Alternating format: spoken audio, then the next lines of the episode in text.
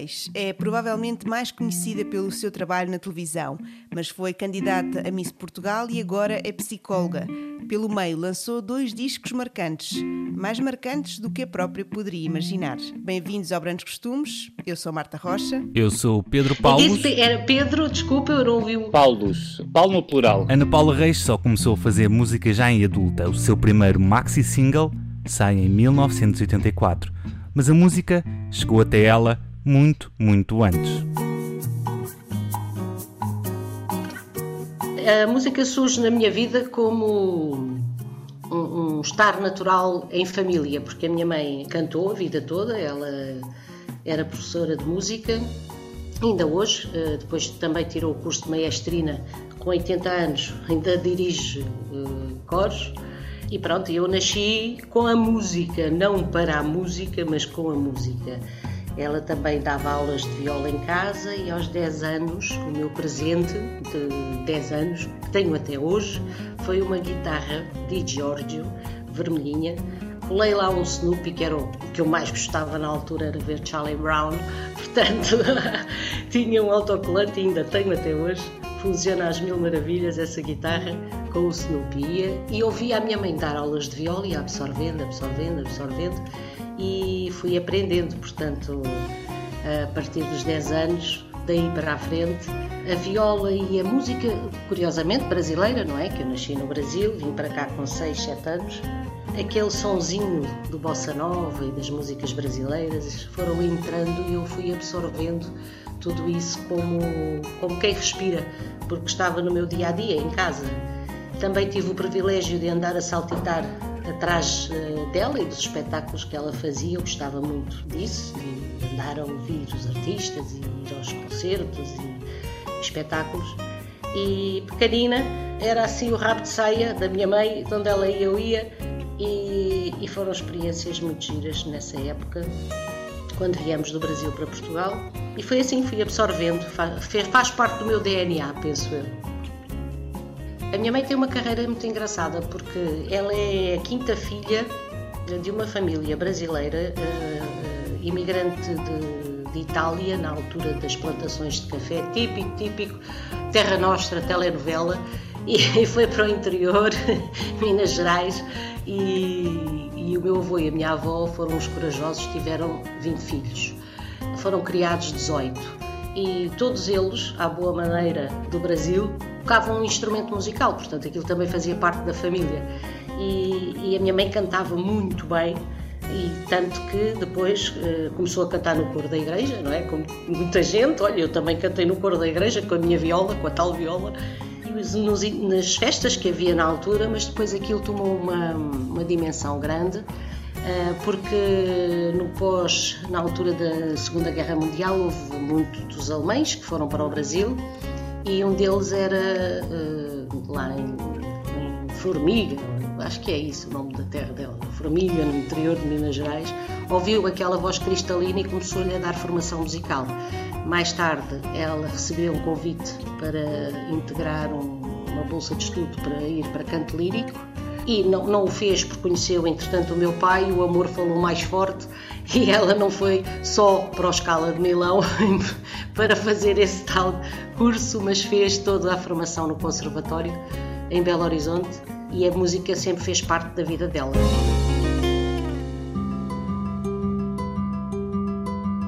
Bom, eu sou a geração uh, Madonna, a geração uh, Michael Jackson, uh, sei lá, tantos artistas que eu gostava. aliás, Madonna fazia parte do meu dia a dia, e por exemplo também Roxy Music também gostava muito Pink Floyd e Genesis, portanto entrava, era uma mistura muito grande porque também adorava a sonoridade da música brasileira.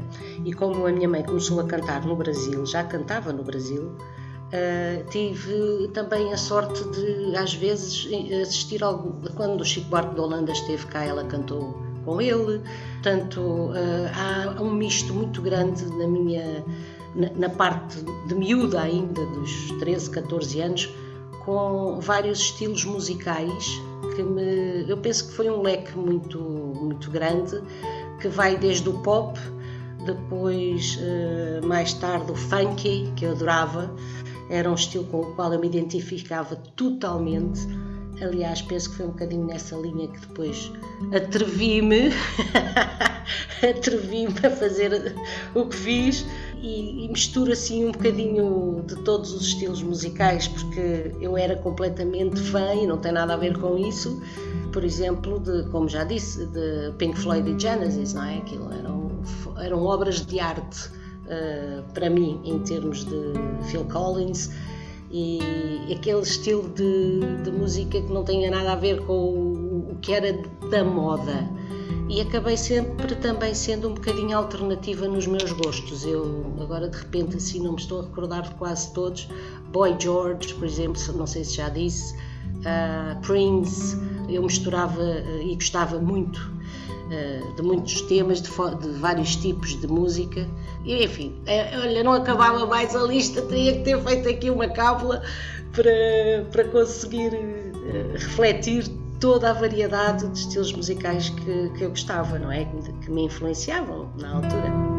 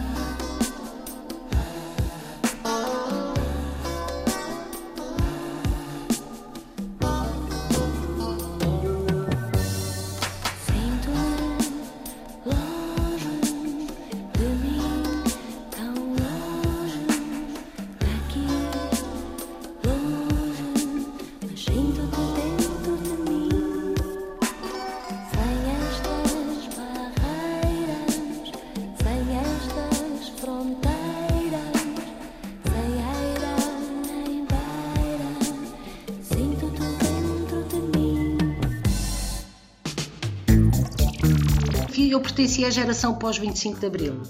Portanto, eh, fiz uma escola, uma escolaridade normal aqui em Carcavelos.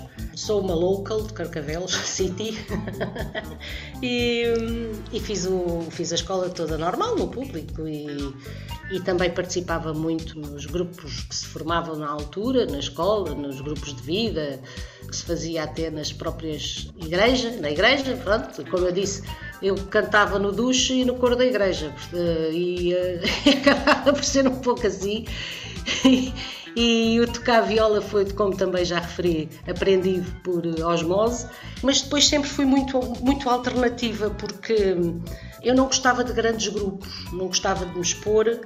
O facto de ter depois enverdado para, para, para uma carreira pública foi um acaso porque fui estudar para Coimbra depois de ter feito o sétimo ano de liceu.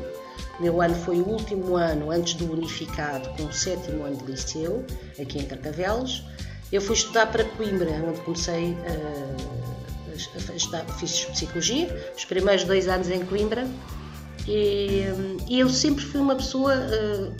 Posso dizer isto hoje com muita consciência porque andei a pensar e a refletir nisto uh, os, os, últimos dois anos da minha vida que não foram nada fáceis. Saber o que é que eu sou e o que é que me move, perceber o meu drive. Eu fui sempre uma pessoa muito fora da caixa e penso que as coisas que ia fazendo saía do, da alma, da minha alma, do meu coração e, tinha, e refletia o meu estado de espírito da altura. E assim aconteceu com, com os temas que gravei. Porque tive a oportunidade, porque eu aproveito quando tenho uma oportunidade que eu acho que se identifica comigo, eu aproveito-a e, e, faço por isso, quer dizer, mas a televisão foi uma foi o lançamento, digamos assim, e, e começou uh, com a história de não ter dinheiro para, para a semanada, não chegava, a mesada não chegava em Coimbra nos dois primeiros anos que lá estive e tive uma oportunidade de ir trabalhar na RTP Porto e fiz logo um programa de música que se chama, chama chamava-se Hoje Convidamos, em que tive o privilégio de entrevistar e cantar com Jorge Palma, António Variações, eh, uma série de, de artistas que por lá passaram porque houve um concurso, eu concorri, lá fui, entrei e fiquei. Uh, isto deve ser um tesourinho magnífico que eu gostava um dia de ver eh, eu com 21 ou 22 anos, ouvi uma vez com uma vozinha de cana rachada, porque tinha uma vozinha bastante, bastante estridente, afinadinha e estridente, magrinha, a cantar com Jorge Palma e variações. Eu adorava um dia conseguir ver isso, mas temas deles, não é? E a apresentar este clube que se chamava Hoje Convidamos e que foi eh, o meu primeiro passo em televisão.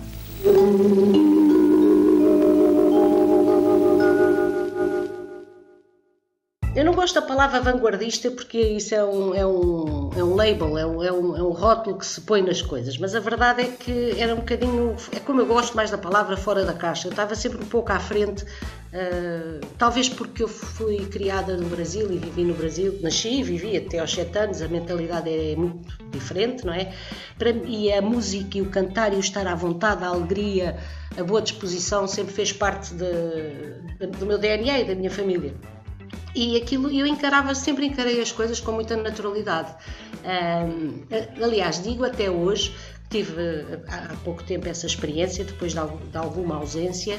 Uh, a televisão para mim fazia, era, era também como cantar e respirar e estar a falar com as pessoas. Eu nem sequer, nem sequer me tremiam os joelhos, uh, não tinha a sensação de dor de barriga ou de tremer os joelhos quando se vai para uma coisa dessas, porque eu não pensava no impacto que isso poderia ter na minha vida. Eu pensava naquilo que estava a fazer, de gostar do que estava a fazer e, e de ainda mais, não é? Ser com música, porque eu nasci com a música, como já disse, e aquela foi a melhor estreia possível, porque o, o programa era sobre música. Uh, e, e, foi um privilégio enorme. Gostei imenso, não, não, tive, não tive nervosinho. Nem depois, quando concorri Uh, procurava sempre maneira de ganhar assim um dinheirinho extra, porque a vida era difícil nessa época. E quando concorria Miss Portugal, eu não concorria Miss Portugal naquela coisa, tem que ganhar, tem que ganhar. Não, não eu concorri porque meu pai não me deixava sair à noite, não me deixava andar assim por aí no laru. e então, e aquela foi uma oportunidade assim, tinha acabado de tirar a carta e de repente pensei assim, ok, vou sair com um grupo de miúdas giras, vamos andar de autocarro pelo país e sim ainda posso ganhar um carro. Portanto, bora aí. Lá fui eu. Uh, não me aconteceu nada disso, a não ser divertir-me imenso. Não ganhei o carro, fiquei só com isso fotogenia, e, mas também foi o salto para depois trabalhar uh, à séria em televisão, já em Lisboa. Mas o bichinho da música, esse, nunca desapareceu. Eu penso que sim, deve ter sido o bichinho que ficou lá, não é? E o facto de eu gostar muito mesmo de cantar e também de em casa todos os dias que a minha mãe dava aula de violas eu ouvir cantar e acompanhá-la e, e ficou o bichinho porque ele era, era eu não era eu não era a filha que estava a ouvir as aulas de viola era eu própria isso para mim foi extremamente importante porque pronto porque fez parte hum, de, de, de uma coisa só minha. Era, era eu. E eu senti-me muito, mesmo, mesmo muito bem. E, e, de certeza absoluta que foi, foi esse bichinho que, que ficou. E mais tarde, se não me engano, uh, 84, eu sou péssima com datas, uh, porque eu também escrevia muito, sempre fui assim um bocadinho eh, refletia muito sobre as coisas. Aliás, eu não poderia ter tido outro curso, não de psicologia. Eu pensava no porquê das coisas, porque é que as pessoas somos, somos todos feitos da mesma matéria, mas todos somos diferentes. Cada pessoa é única, é especial, é diferente e, e, e isto tudo me mexia aqui na minha cabeça. Gostava na altura muito também já de filosofia, de pensar, que eu brincava a dizer que a filosofia era a pastilha elástica do cérebro, dava-nos forma dava-nos elasticidade de pensamento para não bloquearmos em esquemas pré-definidos, sermos livres no pensamento. Lá está também a importância do, do 25 de Abril e da sensação de liberdade que se gerou a seguir, não é? Nos meus 18 anos foi a loucura. Aquilo foi o estar na vida de uma forma totalmente diferente. E, e tudo isso me deu, um, me deu uma forma. Uh, eu penso que muito genuína de, de estar nas coisas, que mantenho até hoje e fico muito satisfeita por eh, ter este feitio, porque eu gosto, gosto, se não gosto, não gosto, mas eh, muitas vezes temos que lidar com coisas que não gostamos e tento ser uma, o respeito a opinião do outro, mas a minha forma de pensar não se altera só para agradar o A, o B ou o C. É, é assim.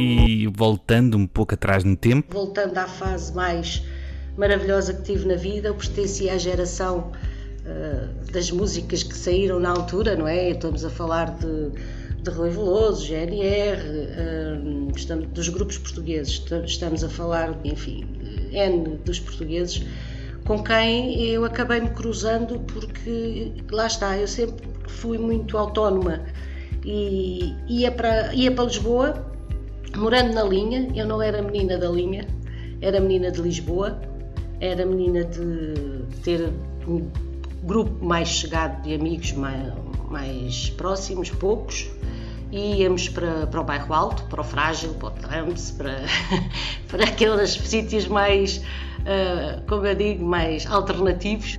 Foi sempre isso que eu gostei, tal como uh, o cinema. O cinema para mim era quarteto, pronto, acabou. E dava-me com pessoas mais. Uh, mais alternativas na e dava-me com o António. O António era amigo mesmo, chegou a uma altura que já era amigo, ou seja, introduzia-me uh, a um grupo de, também de pessoas uh, dentro daquela linha e acabou ficando uh, uma forma de estar na vida. vestia a Ana Salazar, por exemplo, quando quando comecei a aparecer mais publicamente depois com a televisão, eu vestia a Ana Salazar, aliás, a Ana Salazar é que me vestia, e o Zé Carlos para as galas, e, e mesmo na própria televisão tive lá um, um, um quebra-cabeça, uma, uma, assim umas cabeçadas com a minha chefe, porque na altura uh, eu pintava, eu já pintava as unhas de verde, de amarelo, de preto, e ela, ela chamou-me e disse assim Ora, Paula, desculpe lá, mas não pode aparecer na televisão com as unhas pintadas dessa cor. Tem que pintar de vermelho ou de cor de rosa ou não pinto, faça o que entender, mas não pode aparecer em, como locutora de continuidade a pintar as unhas de preto, nem pensar. E eu assim, ah, então mas disparate, isto não tem nada a ver com nada, não sei o quê, refilona.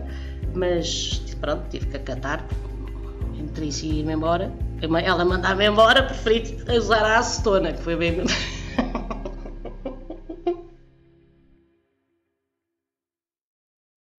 Ana Paula Reis viveu muito um dos espaços mais icónicos de Lisboa na altura, o Frágil. Como é que seria sair à noite em Lisboa naquela altura? Era um espetáculo.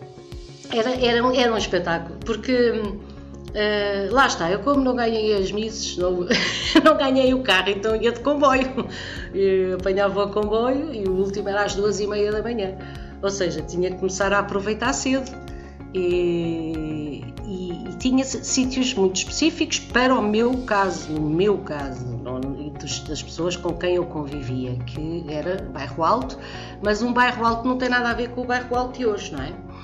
Um bairro alto que mantinha, estava a, a, a, a aflorar, a despertar para um para uma juventude uh, mais livre, alegre, algo revolucionária na forma de estar e, e, e, isto lado a lado com os, os residentes que já que estavam lá, não é? De, de, do bairro Alto, que refilavam muitas vezes pelo barulho que nós fazíamos, mas ao mesmo tempo alinhavam com, com a graciosidade, porque havia uma certa energia, havia uma certa energia específica daquela época. Estamos a falar uh, de 74 para a frente, não é? E havia uma energia, houve uma mistura muito que eu penso que foi saudável de, daquelas pessoas que já lá viviam uh, e, e, que nos, e que nos adotaram quase como, como os jovens que, que estão a, a, a, renovar e a refrescar este bairro que não é só um bairro de sardinhas e de tascas com, ginginha ou jurupiga ou amêndoa amarga com limão, que era bem bom. Olha essa, por exemplo, fico lembro da amêndoa amarga com limão. E, e enchíamos a rua e depois tínhamos os bares específicos e, e uma outra discoteca que ia e adorava dançar também, portanto estava, estava perfeitamente no meu ambiente.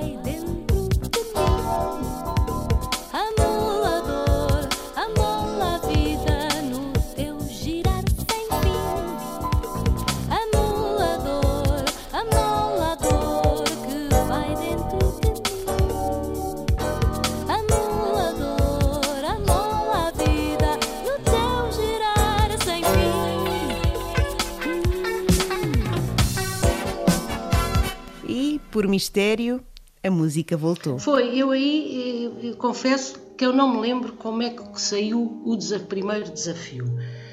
Lembro-me que foi numa editora, numa gravadora, que a minha mãe gravava, porque ela também já ela gravou cá dois discos, se não me engano. No Brasil gravou uns três. Aqui gravou também com a Rádio Triunfo, Orfeu, assim estas estas uh, uh, antiguidades.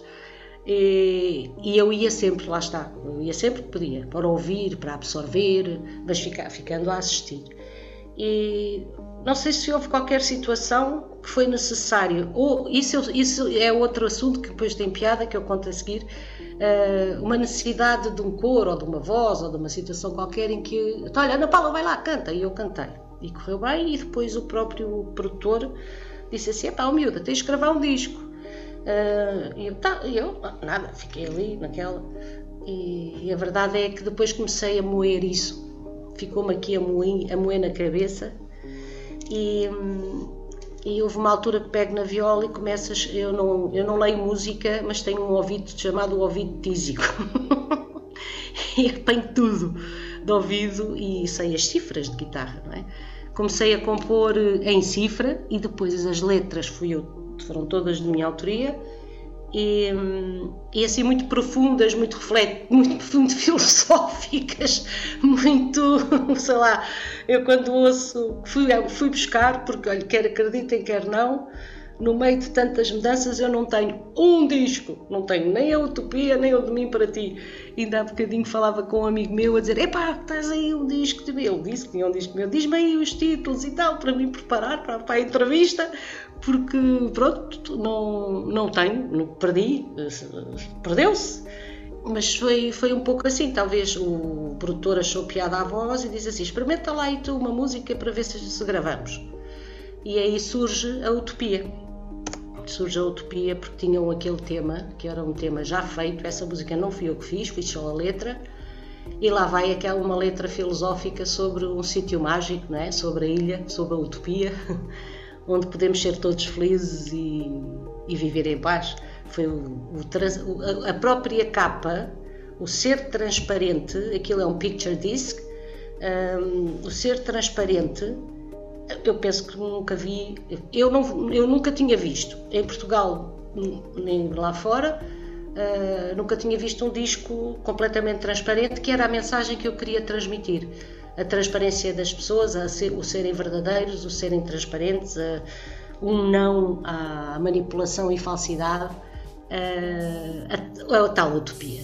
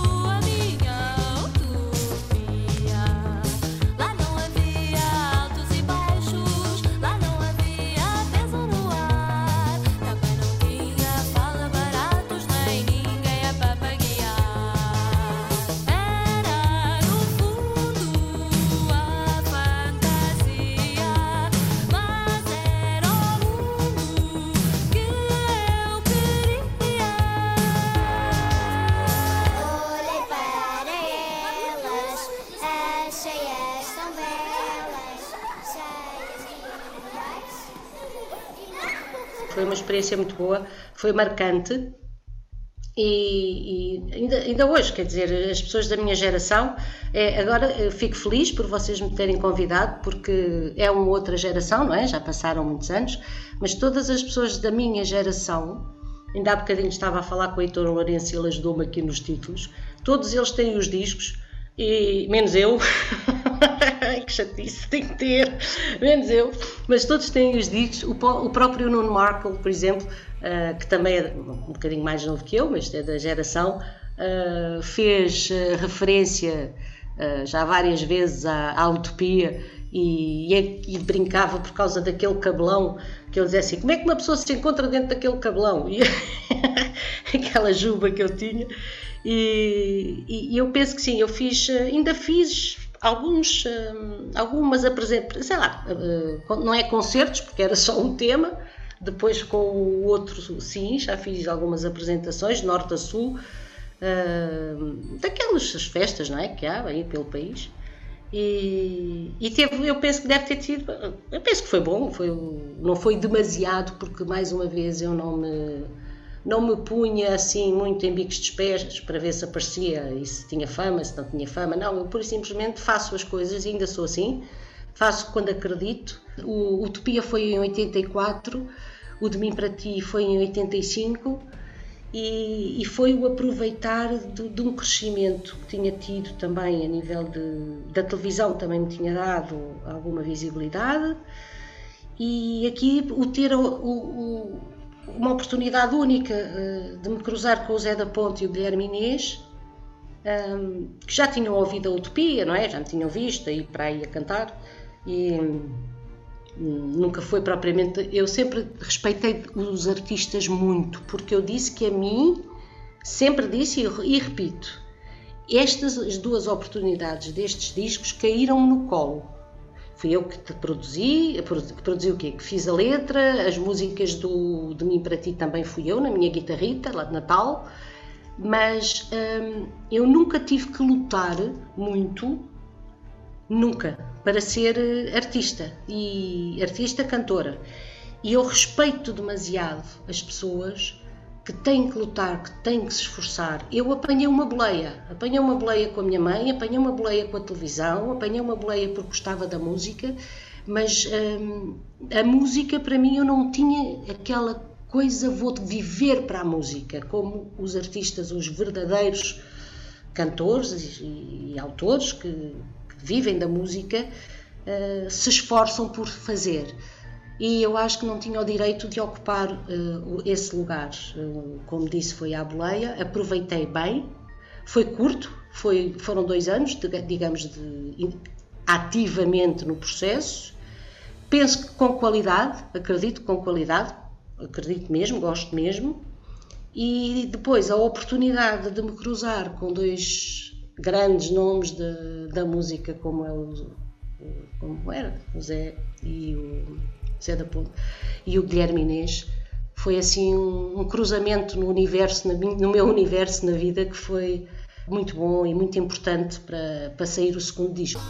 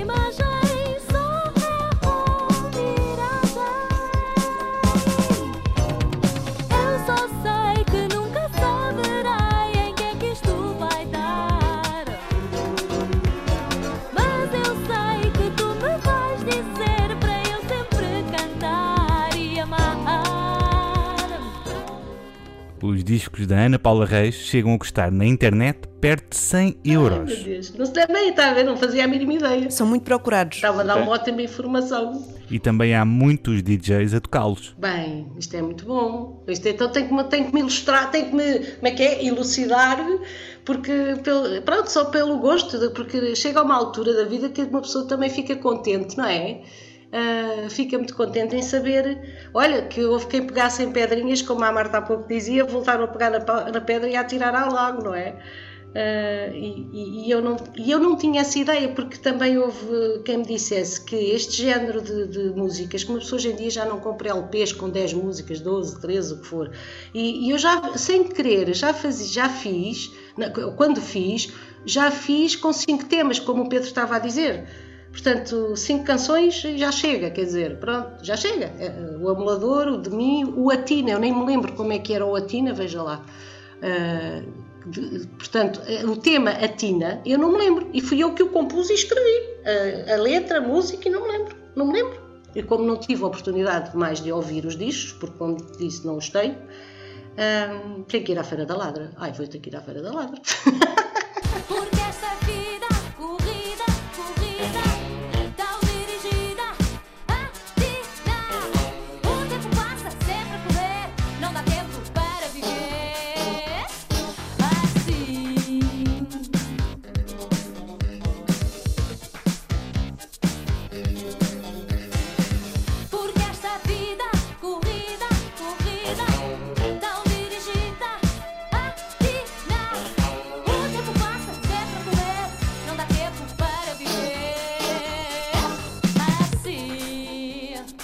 tal coisa, os ciclos de vida, não é?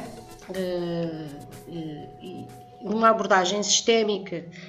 Eh, nós temos vários ciclos da vida, que todos passamos por, por eles, cada um à sua maneira, com a sua história de vida e com a sua bagagem, que já vem e as que se vai desenvolvendo no, no convívio com, com os que estão à nossa volta, a família em primeiro lugar, depois os amiguinhos da escola e por aí fora.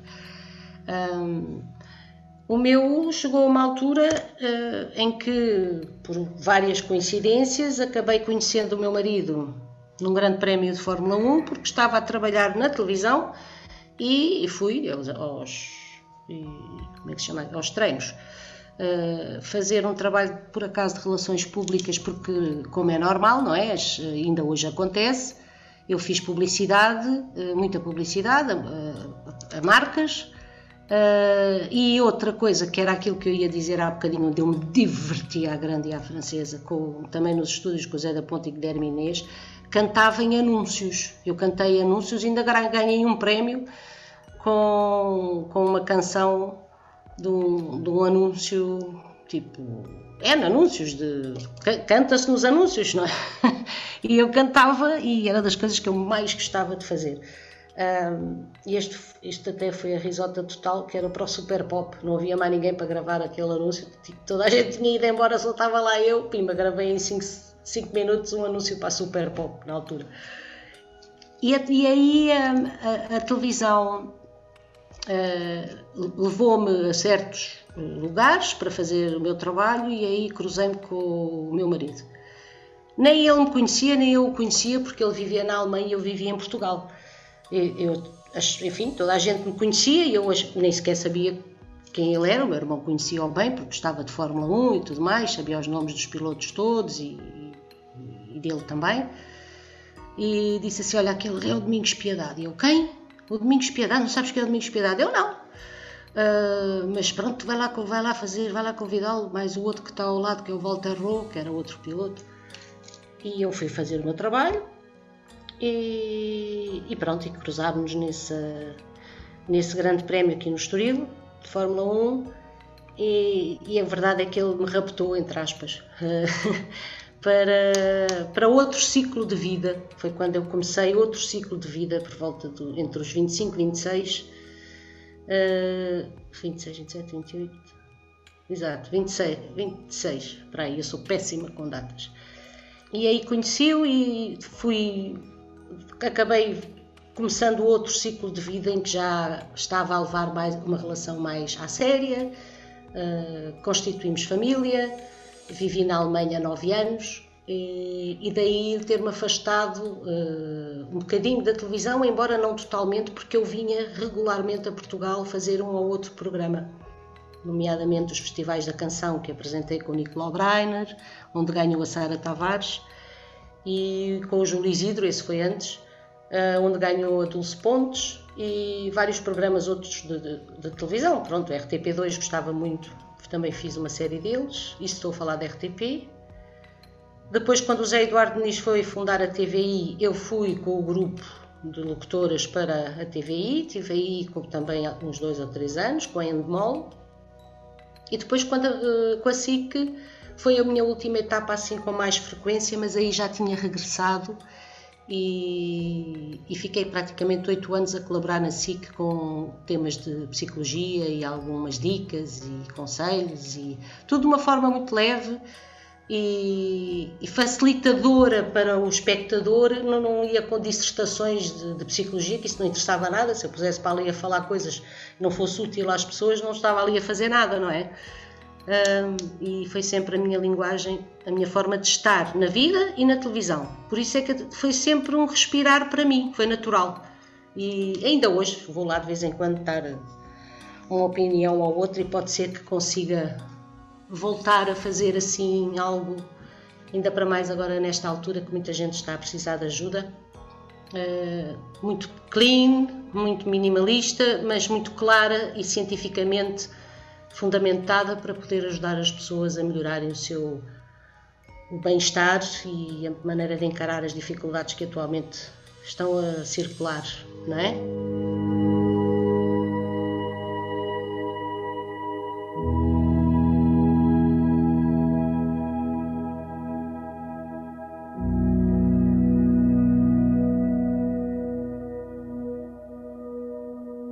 Eu penso que estou a começar um novo ciclo penso que estou a voltar, porque nem sempre a vida corre uh, nos ciclos como nós pensamos que ela vai correr.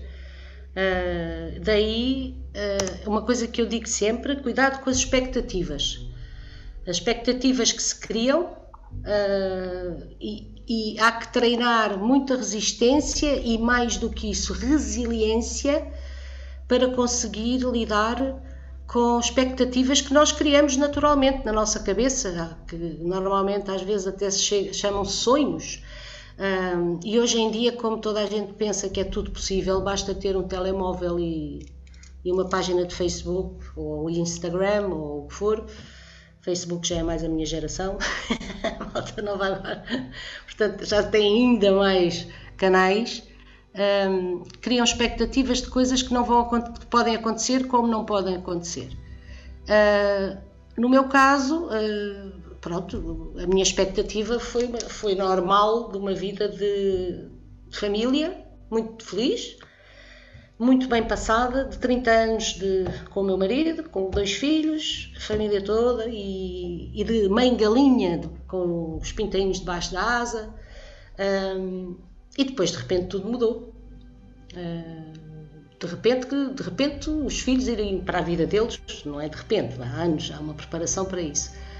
A, ah, a, morte é que, enfim, apesar de ser uma coisa que nós sabemos que vai acontecer, ah, eu tive que me preparar, ainda bem que estudei o que estudei, e tive dois anos em preparação para, para aceitar o melhor possível a esta nova fase, este novo ciclo da minha vida, porque infelizmente uh, o cancro é uma doença que o final normalmente é o mesmo para toda a gente, leva mais tempo, leva menos tempo, mas é assim. E, e eu tive que refletir muito mesmo e, e saber onde me posicionar para não, para não desmontar para não me desmontar quando chegasse à altura.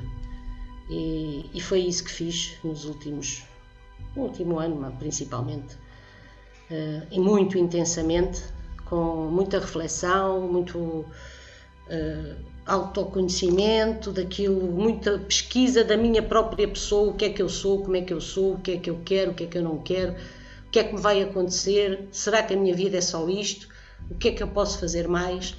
E o que é que eu não quero fazer, pelo menos essa já eu sei, o que é que eu não quero fazer. Agora, o que eu quero fazer, ainda tenho muita coisa para fazer. E, estou a redescobrir isso, e pelos vistos, há pessoas maravilhosas como vocês que me estão a puxar.